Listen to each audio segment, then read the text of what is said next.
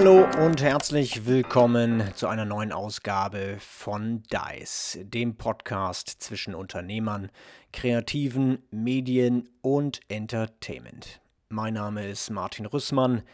Schreibt mir auch gerne über Social Media at Martin Rüssmann zu einem Thema der heutigen Folge.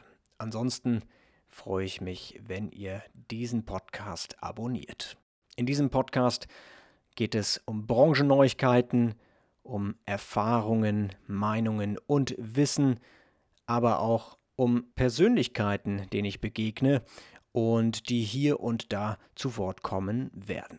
Das erste Interview geht bald online, da freue ich mich schon drauf, aber in dieser Folge werde ich heute einen kleinen Themenüberblick geben, was mich in den letzten ein bis zwei Wochen im Rahmen dieses Podcasts ja so meine besondere Aufmerksamkeit erhalten hat. Neben den erschütternden Ausschreitungen in Stuttgart, ebenso wie den Bilanzfälschungen beim noch DAX-Unternehmen Wirecard und dessen drohenden Insolvenz. Vor allem habe ich danach Ausschau gehalten, was eigentlich im Juni nach dem Blackout Tuesday vom 2.6. so passierte in der globalen Medien- und Entertainment-Welt. Ja, der Blackout Tuesday am 2. Juni wurde durch die globale Musikbranche ausgerufen und versteht sich als Aktionstag gegen Rassismus als Folge zahlreicher Opfer von rassistischer Polizeigewalt in den USA. Ein Statement zu diesem Tag gibt es auch in diesem Podcast. Vielleicht hat der ein oder andere dies schon gehört. Ein wichtiges Thema nach diesen wirklich tragischen Ereignissen im Mai, der Tod von George Floyd. Mich interessierte vor allem, was wird getan nach dem Blackout Tuesday? Bleibt es bei einfachen Bekundungen von Unternehmen und ja auch Führungspersönlichkeiten in der Unterhaltungsbranche? Natürlich ist dies ein Dauerthema, welches auch in Zukunft stetig adressiert werden sollte.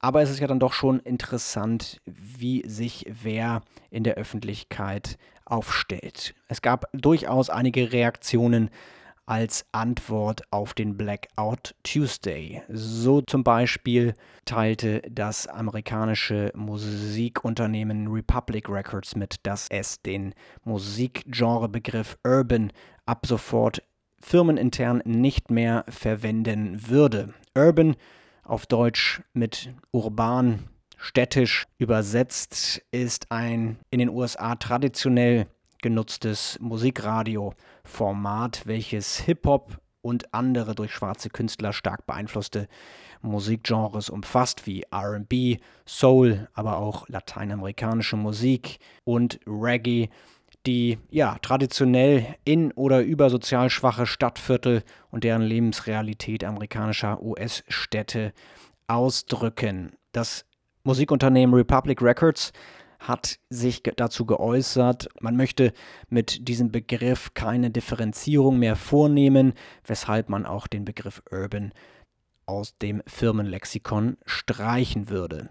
Aber man muss fairerweise dazu sagen, der Begriff Urban wird auch innerhalb der schwarzen und farbigen Communities, nicht nur in den USA, unterschiedlich diskutiert. Andere Ansichten argumentieren dahingehend, dass dieser Begriff gerade ein ja, besonderes Augenmerk auf die schwarzen Künstler und farbigen Künstler werfen würde und es wichtig sei, diesen Begriff auch zu verwenden, um darunter auch ein Differenzierungsmerkmal zu schaffen, weil diese farbigen Künstler eben häufig benachteiligt werden, auch innerhalb der Musikbranche.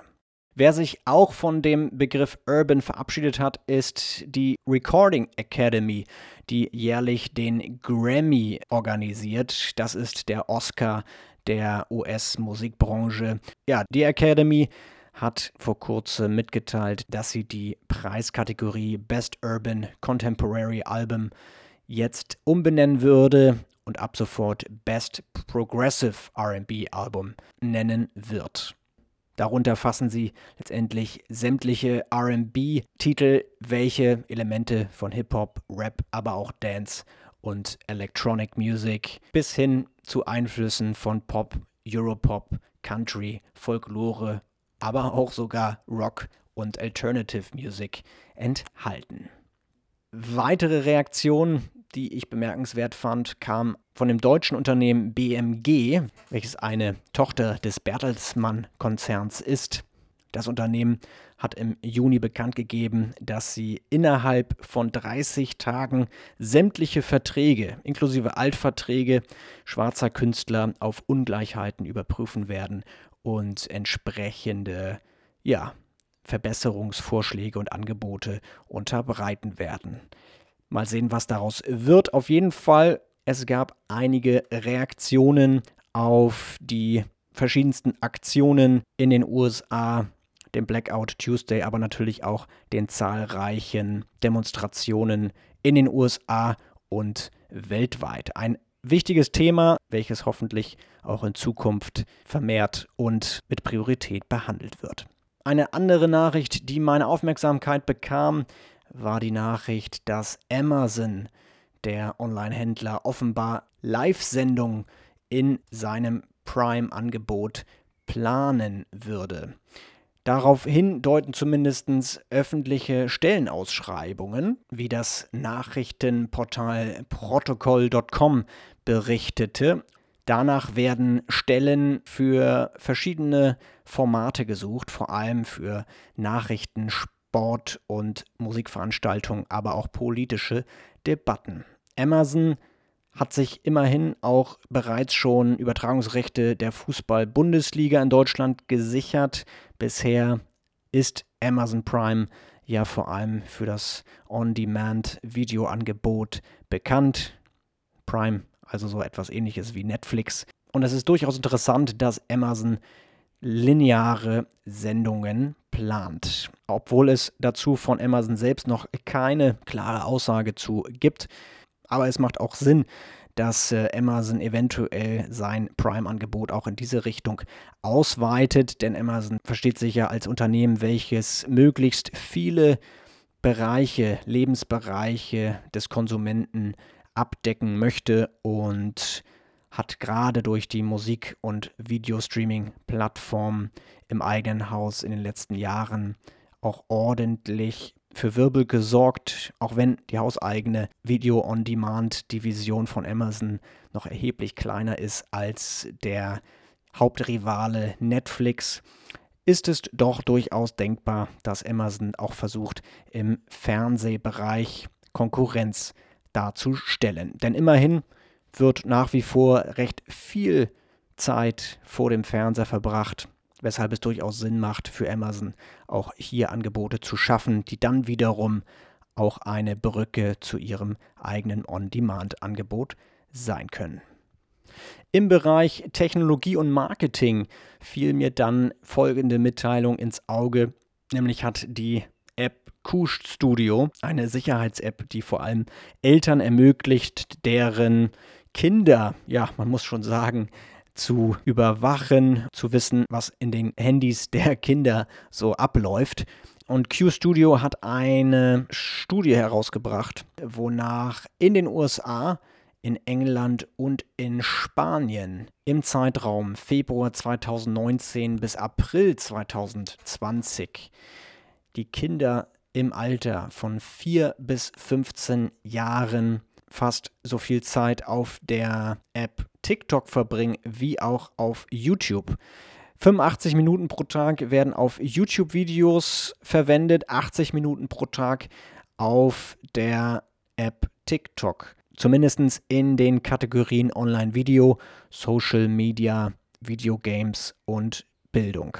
Damit verbringen diese Kinder im Alter von 4 und 15 Jahren doppelt so viel Zeit für das Videoschauen heute als noch vor vier Jahren.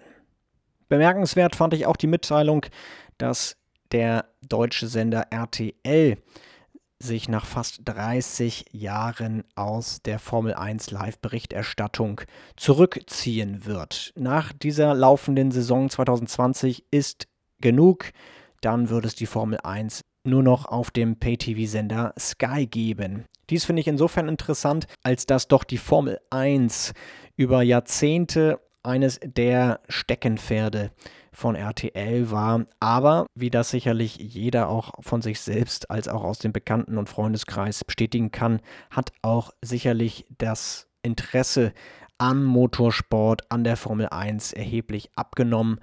Und ähm, dagegen hat letztendlich das Interesse am Fußball, auch an der Kommerzialisierung des Fußballs sicherlich eher noch zugenommen.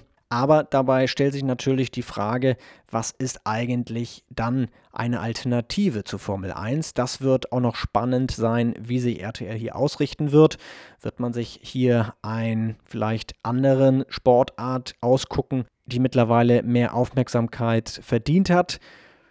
Es wird interessant, wie sich RTL hier in der Zukunft ausrichten wird, ob es einen Ersatz für die Formel 1 geben wird oder RTL vielleicht komplett aus sportlichen Live-Events sich zurückzieht, mit Ausnahme natürlich der Berichterstattung für Fußball. Es wäre zumindest mal an der Zeit für andere Sportarten, die schon lange eine bessere Berichterstattung, Live-Berichterstattung verdient hätten. Aber um ehrlich zu sein, ich bin da ein wenig vorsichtig, ob das tatsächlich geschehen wird. Ich könnte mir gut vorstellen, dass RTL erst einmal es nur bei dem Fußball belassen wird und im Zweifel auf Spartenkanälen, auf ihren zusätzlichen Kanälen er vielleicht ein Zusatzangebot schaffen wird. Insbesondere auch bei ihrer Online-Plattform TV Now. Für alle Formel 1-Fans, die es dann doch ja noch gibt, gibt es aber eventuell einen kleinen Hoffnungsschimmer, dass die Formel 1 im deutschen Fernsehen dann doch noch zu sehen ist, nämlich über den österreichischen Sender Servus TV, der ja auch in Deutschland frei empfangbar ist. Dieser Sender ist nämlich ein Tochterunternehmen des Red Bull-Konzerns und wie Sportbegeisterte wissen, betreibt die Firma Red Bull auch selbst ein Formel 1-Team. Red Bull-Gründer Dietrich Martischitz hat zumindest ein Interesse bekundet, hat auch nicht zu viel versprochen und zu viel Euphorie verteilen wollen, aber es scheint durchaus ein Gedankenspiel zu sein, je nachdem, was auch der ORF in Österreich und natürlich auch Pay-TV-Sender Sky machen wird. Und eine letzte Nachricht, die vor allem in der Gaming-Welt Euphorie wieder hervorgerufen hat, ist die Veröffentlichung oder vielmehr die Ankündigung der Veröffentlichung der neuen fotorealistischen Spielegrafik Unreal Engine 5, der fünften Ausgabe der Unreal Engine von dem Konsolen- und Computerspieleentwickler Epic Games. Epic Games hat 1998 den Ego-Shooter Unreal herausgebracht, schon damals mit einer fotorealistischen Spielegrafik und seitdem setzt diese Spielegrafik immer wieder neue Maßstäbe in der Entwicklung von Computerspielen, die wirklich immer fotorealistischer werden. Und wer sich das Testvideo von Epic Games angeschaut hat, der wird wieder begeistert sein von den wirklich realistischen Szenen, die man dort sehen kann. Szenen in einer Höhle, aber auch draußen an der freien Luft und äh, ja, die verschiedenen Umgebungswelten sehen wahnsinnig realistisch aus. Steine, Sand, die Wege, das Wasser, die Bewegungen, das, was alles in einer Szenerie passiert. Statuen, die gezeigt werden, aber auch die Natur ist kaum noch von einem, ja, würde ich sagen, durchaus von einem richtigen Originalfoto zu unterscheiden. Also darüber können sich alle Gaming-Freunde unter uns drauf freuen. Und die ersten Spieleentwickler haben auch bereits schon angekündigt, dass sie natürlich schnellstmöglich diese Unreal Engine 5 nutzen werden ganz interessante Hintergrundinformationen zu der Unreal Engine, die wie gesagt auch nicht nur von Epic Games selbst benutzt wird, sondern auch an andere Computerspieleentwickler weiter lizenziert wird. Seit März 2015 ist die Unreal Engine tatsächlich kostenfrei, jedenfalls dahingehend, dass sie kommerziell genutzt werden kann, ohne dass man irgendwie in Vorleistung treten muss. Die einzige Bedingung ist, wenn man diese Unreal Engine nutzt, ist, dass ab bestimmten Bruttoeinnahmen Anteile an diesen Bruttoeinnahmen als Lizenzgelder fällig werden. Ein sehr interessantes Modell, wodurch auch der Hersteller Epic Games ein lukratives Zusatzgeschäft geschaffen hat, durch Lizenzgelder an einer letztendlich frei zugänglichen Spielegrafik zu partizipieren. Das waren die Themen, die in den letzten ein, zwei Wochen dann noch meine besondere Aufmerksamkeit erhielten und die ja auch im Rahmen dieses Podcasts für den einen oder anderen Zuhörer sicherlich von Interesse sein kann. Ich bedanke mich für die heutige Aufmerksamkeit. Ich freue mich über ein Abo dieses Podcasts und natürlich auch über eine positive Bewertung und sage danke fürs Zuhören und bis zum nächsten Mal bei Dice.